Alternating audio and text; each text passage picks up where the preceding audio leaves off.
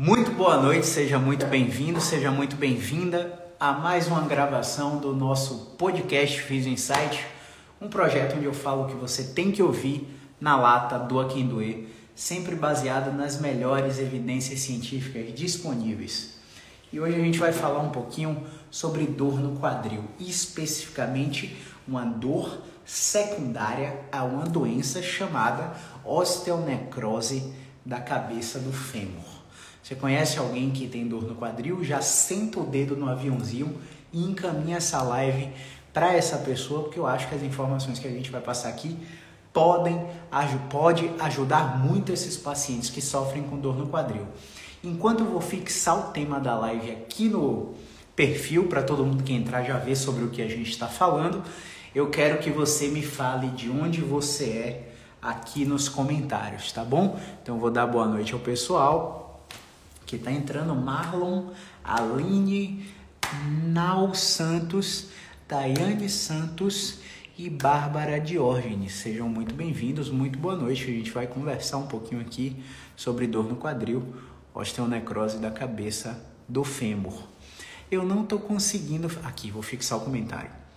Dor no quadril versus osteonecrose da cabeça do fêmur. Me fala de onde vocês são. Na cabeça do fêmur. Poste. Vamos fixar esse comentário aqui. Pronto. Todo mundo que entrar já vai saber o que, que a gente está falando. Torcedor do Ceará. Isso aí. Seja muito bem-vindo, Marlon. Boa noite, Daiane. Vamos nessa.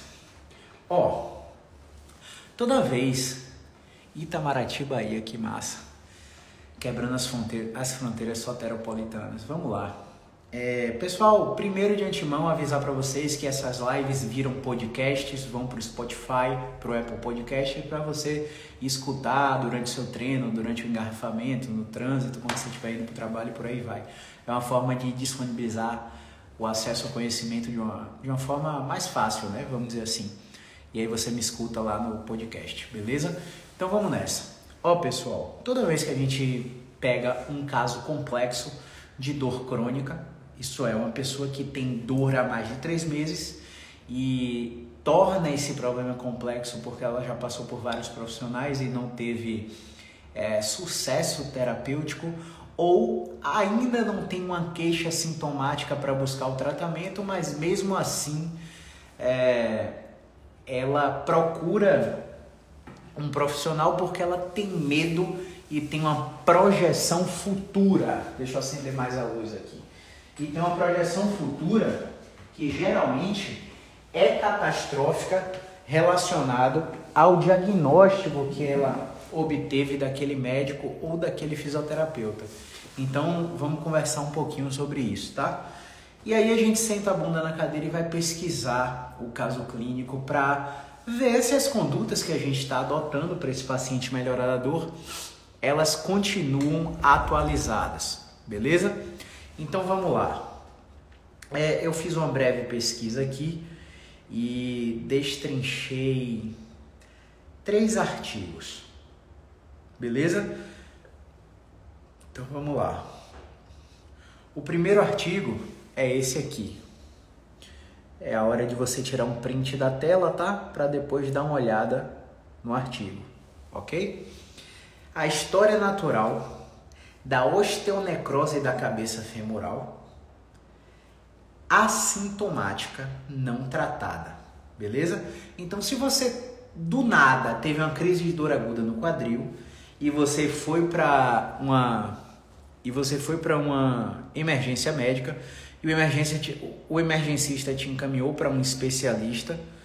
O especialista fez uma ressonância magnética e a ressonância magnética mostrou lá osteonecrose da cabeça do fêmur. Aí esse estudo aqui do Michael Monte no Journal of Bone Joint Surgery de 2010, é, ele pesquisou 390, 664 quadris que tiveram esse diagnóstico e 59% desses quadris tiveram a progressão da doença para um colapso do quadril. Ou seja, 41% dos quadris não tratados, né, não evoluíram para um colapso. Isso mostra que a osteonecrose da cabeça do fêmur tem um prognóstico extremamente favorável. Ou seja, se você não fizer nada, você tem 40% de chance de evoluir de uma forma benéfica. Então vamos lá. Eu vou dar uma lida aqui na, né, em algumas partes desse, desse artigo para esclarecer alguns dados para vocês. Ó, embora muitos cirurgiões tentem vários procedimentos para preservar a cabeça do fêmur em pacientes com osteonecrose do quadril, não há consenso sobre o melhor procedimento. Levantamos as seguintes questões. A preferência por um tratamento cirúrgico sobre o, é, baseado nos dados publicados, não há consenso, não há preferência. Quais são as taxas de progressão radiográfica ou conversão para artroplastia total de quadril? O tamanho da lesão da cabeça do fêmur influencia na progressão? Parece que não. A extensão e o envolvimento da superfície de sustentação do peso da cabeça do fêmur influencia no resultado? Parece que não. Nenhum procedimento foi superior aos demais. Em quadris pré e pós-colapso, olha só, 264 quadris de 864, apenas 31%. 419 quadris de 850, 49%. É como se a gente pegasse uma estatística, metade dos quadris com osteonecrose tem uma evolução favorável. Nesse outro estudo, 31% é, tiveram colapso, ou seja, quase 70% dos quadris não tiveram colapso. Né? Então, o melhor tratamento das lesões pré-colapso é difícil de determinar devido às limitações das pesquisas publicadas. No entanto, os dados sugerem que intervenções cirúrgicas evitam o colapso de pequenas lesões na cabeça do fêmur, quando há uma superfície limitada de suporte de peso envolvido. Pacientes com colapso da cabeça do fêmur têm uma alta taxa de progressão após um procedimento de salvamento da cabeça femoral, que é um procedimento que os ortopedistas fazem. Né? Então, até quando você faz um procedimento para salvar a cabeça do fêmur, você tem uma chance maior de progredir a doença. Olha que louco, né? Aí eu fui para um outro estudo aqui, ó. Veja bem. Olha só.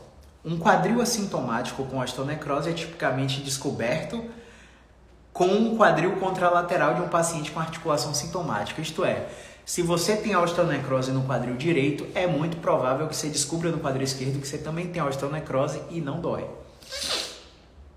Enquanto alguns autores afirmam que a história natural é benigna, outros relatam uma taxa de colapso da cabeça do fêmur superior a 50%.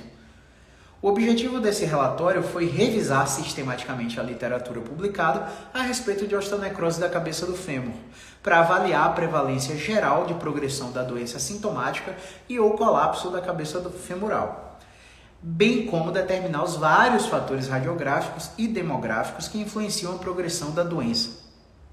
Uma pesquisa de literatura foi realizada para identificar os estudos prognósticos avaliando a osteonecrose do quadril que não tem sintoma. O cara tem osteonecrose do quadril, mas ele não tem dor no quadril, ele não tem limitação funcional, Fadir, Faber e grava, flexão forçada, teste de adução resistida, rotação interna, tá tudo livre. O cara, o cara não tem dor nem limitação funcional mas ele teve um episódio de uma crise de dor aguda no quadril, foi para uma emergência, fizeram radiografia e a radiografia e a ressonância é, achou a osteonecrose lá. E aí, depender de como o profissional de saúde, o médico, falou para ele sobre a doença, ele pode entrar em hipervigilância, em catastrofização, em evitação de movimento, ou ele pode se encorajar a enfrentar e modificar os fatores relacionados ao estilo de vida para que ele tenha uma estagnação da evolução. É, a prevalência de progressão para a doença sintomática e o colapso da cabeça do fêmur foi determinada. Em seguida, os resultados foram estratificados em tamanho da lesão, localização da lesão, estágio radiográfico e fatores de risco associados à doença e o nível de evidência dos estudos. Resultados: 16 estudos, que incluíram um total de 664 quadris, estavam disponíveis para a análise dos estudos. Né? No geral, 394 quadris, 59%, tiveram progressão para doença sintomática ou colapso. 41% não tiveram. É muito, gente.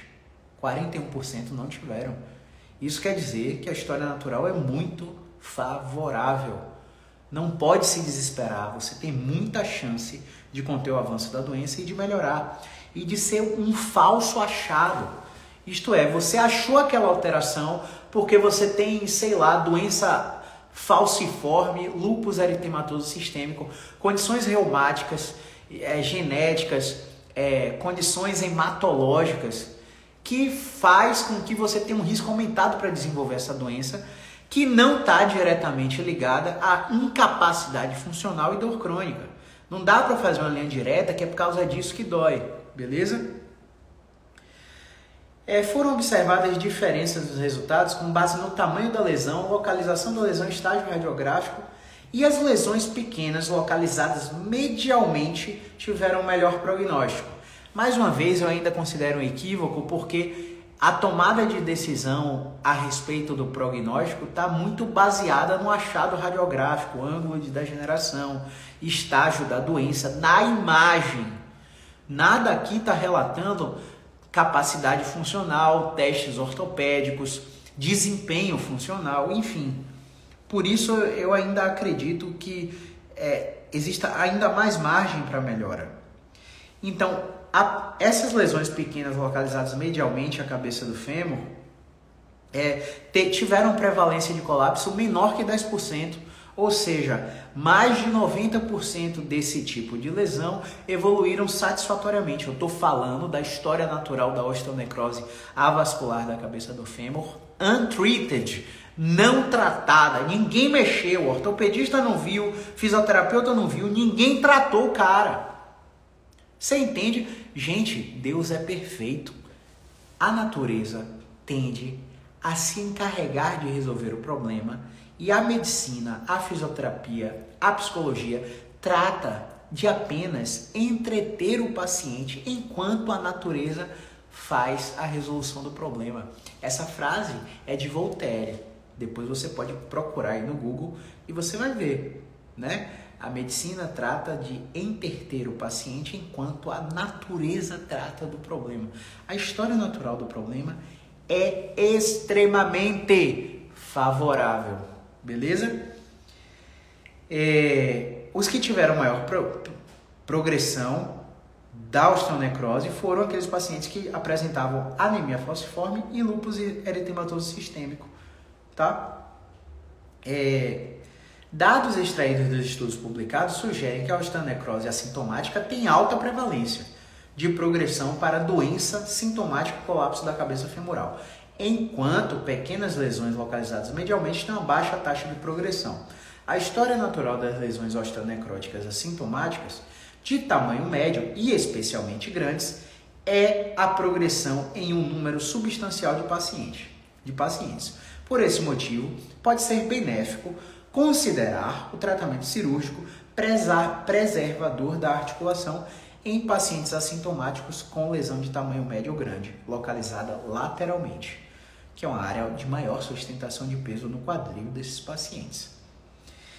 Aí eu fui para o que interessa. Quando a gente vai para epidemiologia, é, quando a gente vai para os dados demográficos dos pacientes com dores no quadril, secundária à osteonecrose, a gente acha muito, muita literatura médica em jornal de cirurgia, né?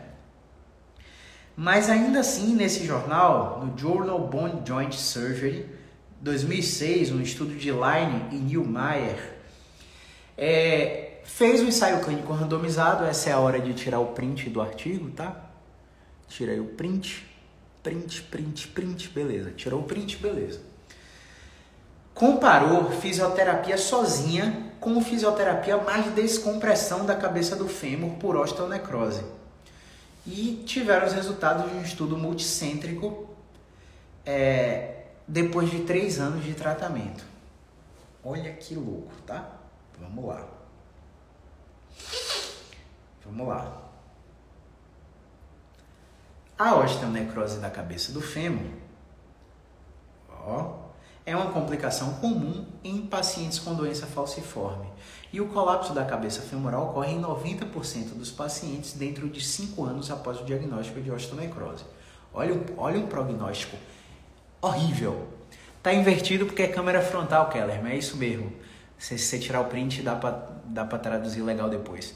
Grande Tiagão, beleza? Como estamos? Tudo certo? Então vamos lá, vamos continuar.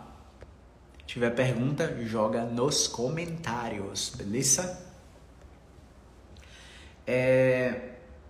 No entanto, a eficácia da descompressão central do quadril para prevenir a progressão da osteonecrose nesses pacientes ainda é controversa. Como eu falei nos artigos anteriores, não há um consenso tá? sobre o que é melhor para esse paciente. Em um estudo multicêntrico prospectivo, avaliamos a segurança da descompressão central do quadril e comparamos os resultados da descompressão e a fisioterapia com os da fisioterapia isolada para o tratamento da osteonecrose da cabeça femoral em pacientes com doença falciforme. Então, é um subgrupo específico. Não é só achado radiológico de osteonecrose, é o achado radiológico e o paciente tem doença falciforme, que parece, de acordo com a literatura, aumentar o risco de colapso e o paciente necessitar de cirurgia, tá? 46 pacientes com doença falciforme é, e osteonecrose estágio 1, 2 e 3 da cabeça do fêmur foram randomizados para um grupo de tratamento onde o grupo 1 era descompressão do núcleo do quadril, seguida de um programa de fisioterapia, e o grupo 2 apenas o programa de fisioterapia. Olha só, oito pacientes se retiraram do estudo, deixando 38 participantes. 17 participantes foram submetidos à descompressão associada à fisioterapia e não ocorreram complicações intra ou pós-operatórias imediatas. 21 pacientes foram tratados apenas com fisioterapia. Após uma média de 3 anos a taxa de sobrevivência do quadril foi de 82%, 82% para o grupo tratado com descompressão e fisioterapia. E 86% no grupo tratado apenas com fisioterapia. De acordo com a modificação do score de quadril de Harris, que foi uma escala que foi utilizada para avaliar esses pacientes, é, a melhora clínica média foi de 18,1 pontos para os pacientes tratados com descompressão central e físio e 15,7 pontos para aqueles tratados apenas com físio. Com números estudados, as diferenças não foram significativas. Conclusões. Nesse estudo prospectivo randomizado, a fisioterapia sozinha pareceu ser, lembre, ciência sempre fala pode, pareceu, porque é um pensamento probabilístico e não um pensamento linear, onde uma coisa causa a outra e removendo a causadora, o problema sumiria, né? É, a fisioterapia sozinha pareceu ser tão eficaz quanto a descompressão do núcleo do quadril seguida de fisioterapia para melhorar a função do quadril e adiar a necessidade de intervenção cirúrgica adicional em média três anos após o tratamento. Pessoal, o que é que eu tenho para falar para vocês? Eu quero generalizar as informações desse podcast para todas as articulações. Então, exemplo: se você tem uma dor na TM trauma que é do acidente e vai no dentista e faz uma panorâmica, a ressonância da TM, acha degeneração discal, artrose, necessidade de artrocentese, discopexia, cirurgia bucomaxilofacial. Gente, para um pouco e desconfia. Se questiona. Mas essas alterações da imagem aparecem também em quem não tem dor ou elas são patognomônicas de de sintoma e de incapacidade? A maioria não são. Então o que eu tenho para te dizer é, tá com dor na TM? Quem não tem dor na TM e faz ressonância também encontra essas alterações na imagem da articulação temporomandibular. Você está com dor no ombro e fez ressonância tem, sem trauma que é do acidente? Pessoas sem dor no ombro também encontram alterações na imagem do manguito rotador, da clavícula, da articulação acromioclavicular, bursite, tendinite, rotura parcial de ligamento, de tendão, degeneração, artrose. As pessoas que não têm dor no ombro também encontram essas alterações na imagem. Você está com dor no cotovelo, não teve trauma que é do acidente para ter risco de fratura, você não tem uma doença reumática que justifique a dor, você não está perdendo peso sem motivo, que faça um médico desconfiar que você pode ter uma chance de estar tá com câncer e metástase. Você não tem febre junto com a dor que nos leve a desconfiar que você tem alguma infecção relacionada à sua dor? É hora de parar, dar um passo atrás e desconfiar do seu diagnóstico e subjugar o seu diagnóstico. Porque, infelizmente, mais de 90% dos diagnósticos são equivocados e são rótulos dados ao paciente que aumentam a dor, aumentam a hipervigilância, aumentam a catastrofização, aumentam o medo do movimento e fazem com que o paciente piore progressivamente só porque tiveram um diagnóstico. Eu estou te dizendo aqui que diagnóstico é ruim? Não.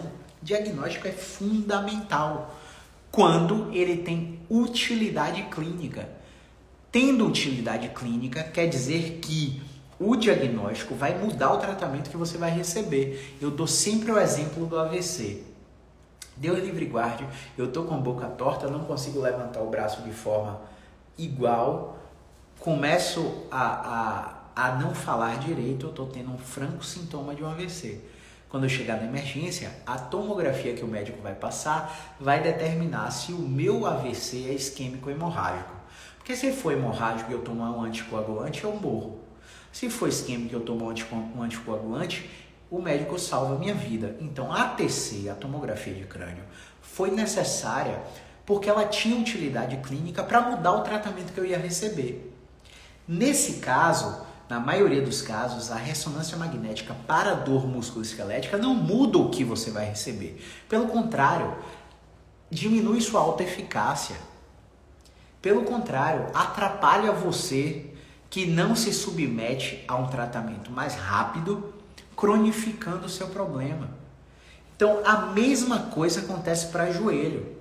Se você pegar 100 mulheres sem dor no joelho e meter ressonância nos 100, você vai achar 80 a 90% de alterações é, como condropatia patelar.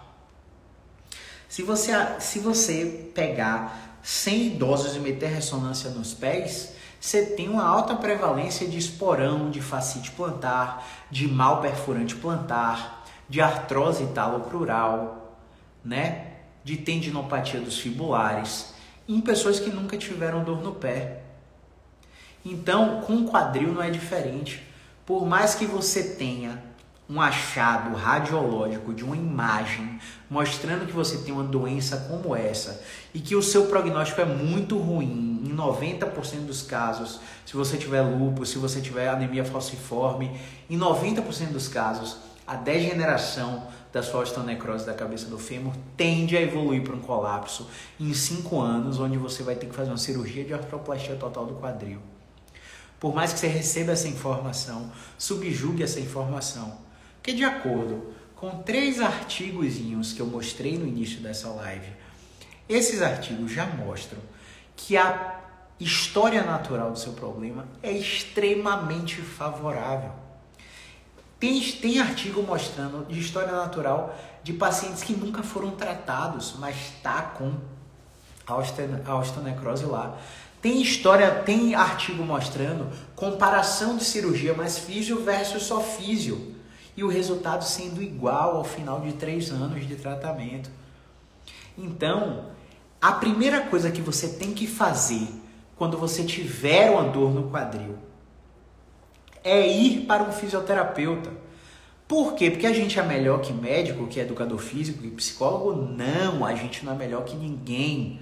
Só que a gente sabe fazer uma triagem que se baseia em movimento. E se o movimento que a gente prescreve para você é capaz de restaurar sua função, por exemplo, habilidade de rodar o quadril internamente, habilidade de dobrar o tronco à frente, habilidade de aceitar a carga do seu próprio corpo, do seu peso ao subir escada, descer escada, caminhar, assentar, levantar.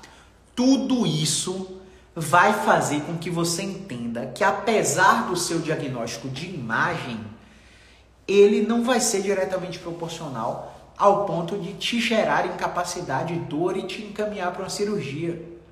Existem pacientes que têm osteonecrose da cabeça do fêmur e fazem o tratamento por dois a três meses, às vezes seis meses, e, com, e tem uma, uma condição muscular de condicionamento tão grande que as tarefas do dia a dia, como ficar em pé na fila de um banco, ficar em pé para dar um plantão, ficar em pé para escovar o dente, ficar em pé para andar no shopping, é, é, subir escada, descer escada, não são é, estresses suficientes para o aparelho locomotor desencadear dor no quadril.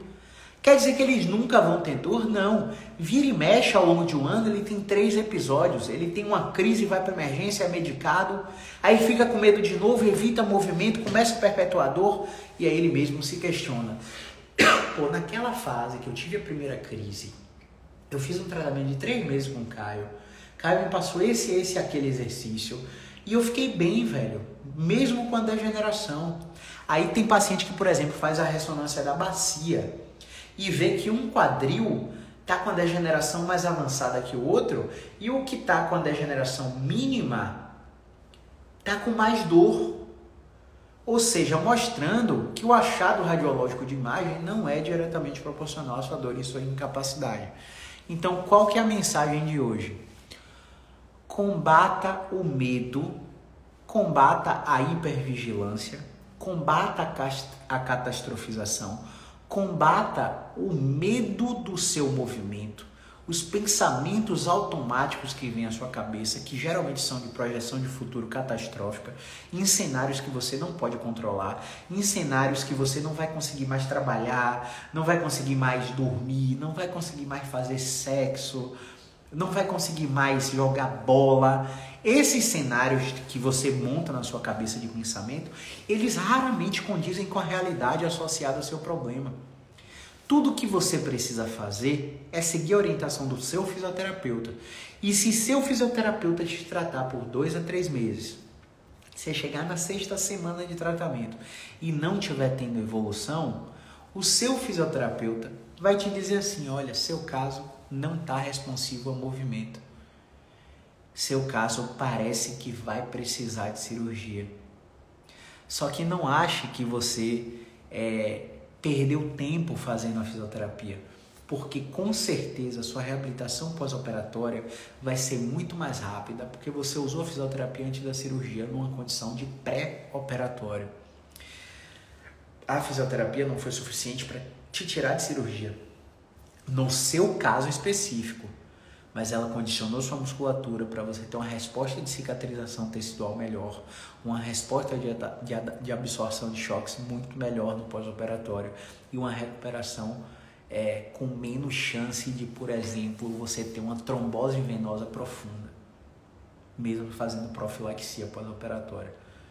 Porque a gente sabe hoje que o, o exercício físico reduz as complicações pós-operatórias de uma cirurgia. E fisioterapia de verdade é exercício físico.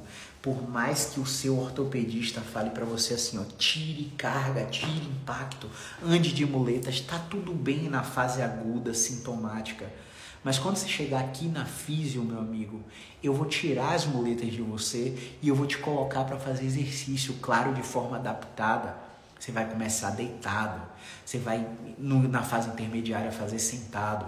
Na fase avançada, você vai fazer de pé. Na fase de alta, você vai fazer pulando, tendo mais aceitação de peso.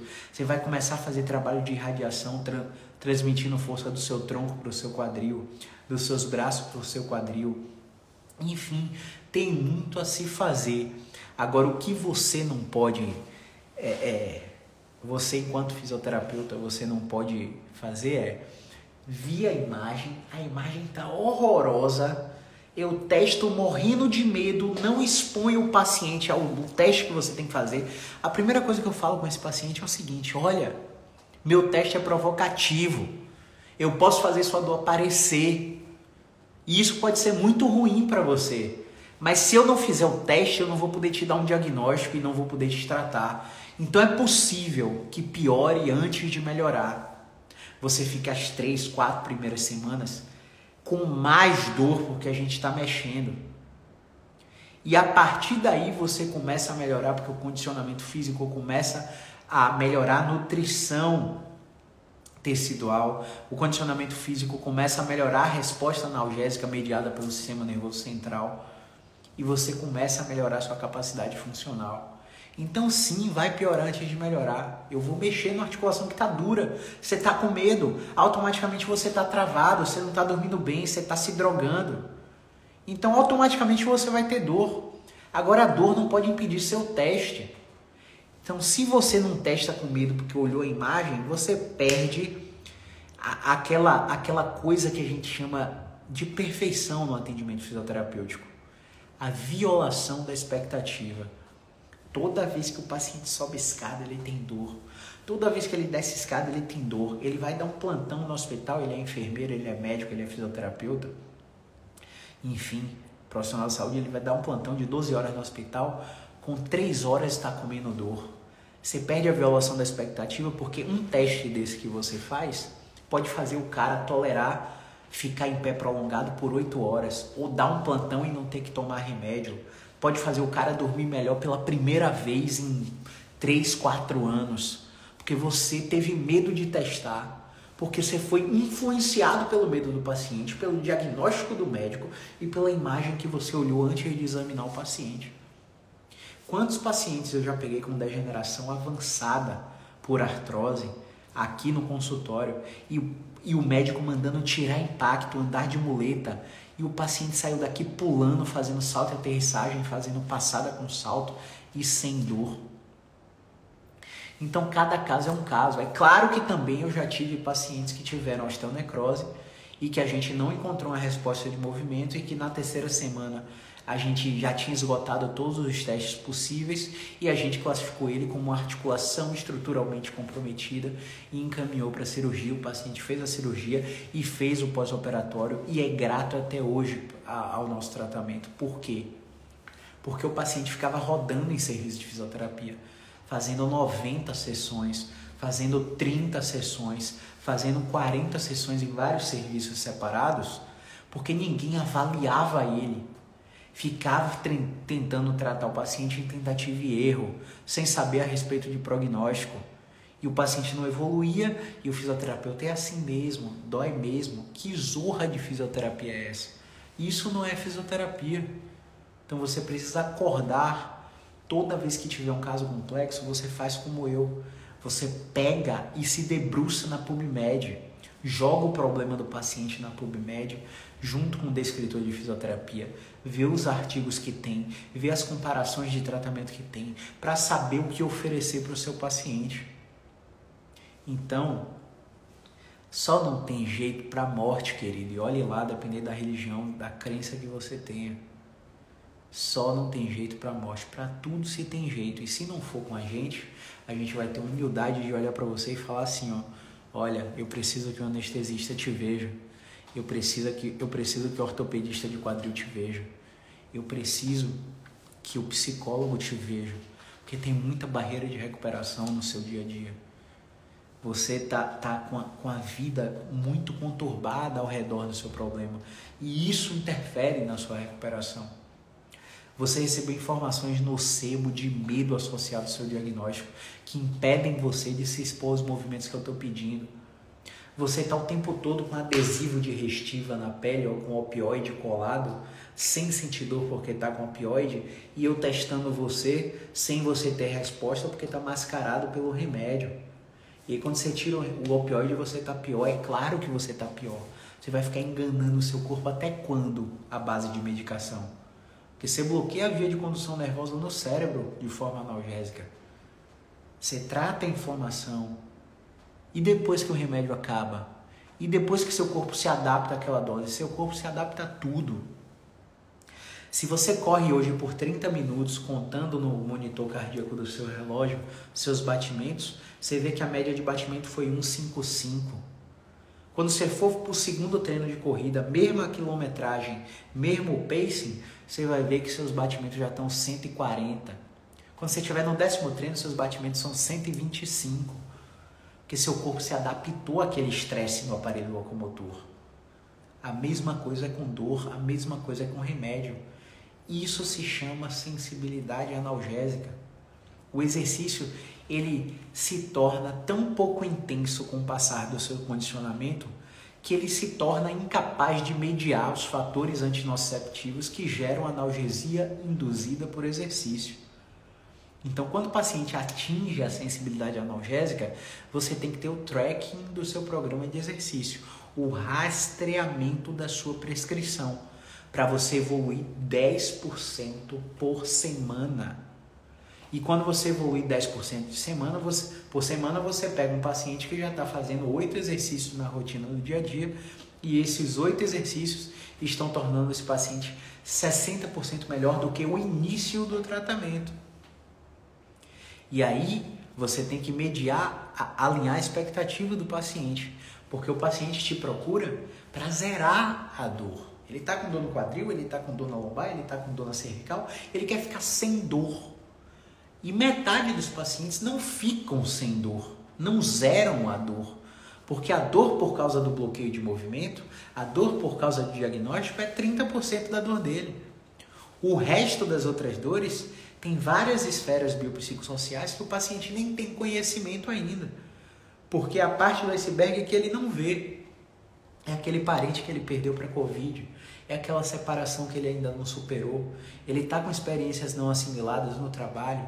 Ele tá, ele, ele faliu uma empresa na pandemia, ficou sem cliente, não se adaptou ao mundo online. Ele trocou de profissão, ele foi transferido da empresa é, da cidade que ele trabalhava, está numa cidade longe da família, né? Ele, ele, ele sofreu um assalto ou, ou perdeu a mala. Eu já tive paciente que perdeu a mala no aeroporto.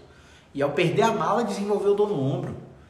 E ressonância não acha nada, e teste de movimento não acha nada. E quando você faz o lifetime para ver o ponto no tempo que a dor se desencadeou, como era a vida dele antes, como era a vida dele depois, você vê que houve um evento estressor psicológico tão forte naquela etapa que o sistema nervoso dele se sensibilizou e o alarme disparou. E quando o alarme disparou, o cara desencadeou dor no quadril. O cara começou a piorar dor no quadril. O cara desencadeou dor no glúteo. Aí vai no profissional que diz que tem um nódulo que tem um ponto de tensão e que esse ponto de tensão precisa ser liberado. Aí mete agulha, ventosa, cotovelo, liberação, o paciente fica bem 72 horas, achando que está nas nuvens. 72 horas depois, o paciente está igual. Porque toda vez que você tratar superficialmente o paciente, e aí eu falo músculo, quem comanda o músculo? O nervo. Quem comanda o nervo? O sistema nervoso. Antes de chegar no músculo, tem o que? Articulação.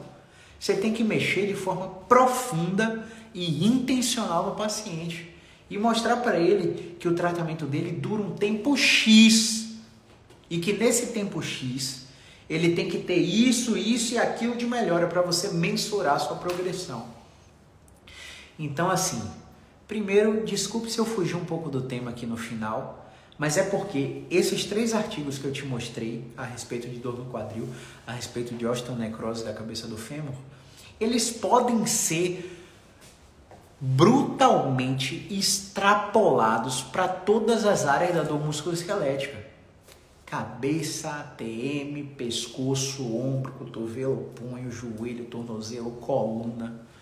Porque exame de imagem não mostra por que dói na maioria esmagadora dos casos. Agora, se esse paciente apresenta uma osteonecrose da cabeça do fêmur depois de uma crise de dor aguda no quadril, a imagem está mostrando a osteonecrose. Você testa o paciente, flexão dolorosa, rotação interna, dor e limitação, rotação externa, dor e limitação, grava o paciente, vai na lua, todos os testes ortopédicos positivos, você testa o movimento da lombar, testa o movimento do quadril, testa o movimento do joelho, testa o tornozelo, esgota todas as possibilidades e nada muda o teste doloroso desse paciente.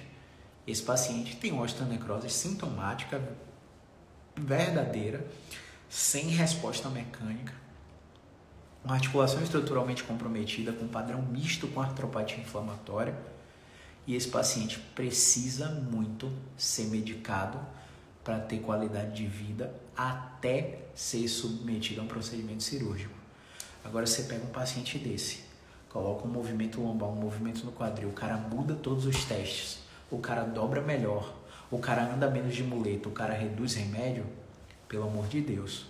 Ele pode até ter osteonecrose, ele pode até ter artrose, mas o problema dele atualmente não é a doença. E aí você tem que tratar de acordo com o diagnóstico dele. Beleza? Então, era isso que eu tinha para falar hoje. Tô vendo que não vieram perguntas aqui, mas de qualquer sorte, tem caixinha nos stories para você perguntar à vontade. É... Tô vendo muito fisioterapeuta aqui pela primeira vez, sejam muito bem-vindos, tá? Lembrando que esse, essa gravação fica disponível no Instagram, essa gravação fica disponível no YouTube, no Spotify, no Apple Podcast para você assistir como for melhor para você. E um último recado. Hoje a gente liberou a aula final da jornada do Expert, tá? Onde a gente te mostrou o raciocínio clínico que a gente usa no tratamento da dor crônica e demos o exemplo de cinco diagnósticos.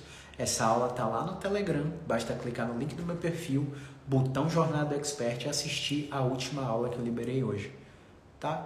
Então você tem até amanhã, 23h59, para assistir essa última aula, que foi postada atrasada, por isso estou liberando até amanhã. E é, o processo seletivo para a mentoria Expert começou. Então, se você é aluno da formação BeExpert, no dia 10 de janeiro eu vou abrir 10 vagas para mentoria, onde você vai ter um acompanhamento semestral comigo, 12 encontros em 6 meses, mais 3 dias comigo presencialmente em Salvador, atendendo pacientes na sua frente para você ver o meu raciocínio clínico, os nuances que acontecem na consulta, no tratamento e aulas avançadas com as principais dúvidas que surgiram nas formações LBP, Spine e B-Expert. Eu acho que vai ser um conteúdo transformador, muito melhor do que diversas pós-graduações que tem aí no mercado. Então, se você quiser mais informações, também está no link do perfil. Fala comigo no direct que a gente te bota no grupo do Telegram para fazer o processo seletivo da mentoria e assim que você preencher o formulário, a gente vai selecionar 10 pessoas para começar esse trabalho em 2023. Beleza? Deixa eu ver quem ficou até o final.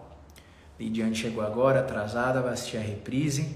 Grande Keller, irmão, obrigado por estar sempre presente. Carlos Araújo, Monique Miranda. Dona Jussara, amanhã, hein, Dona Jussara? Foca em seu exercício. Marivane Araújo, Carla Jandelli, sempre presente. Foco aí, tá? Um grande abraço. Movimento é vida.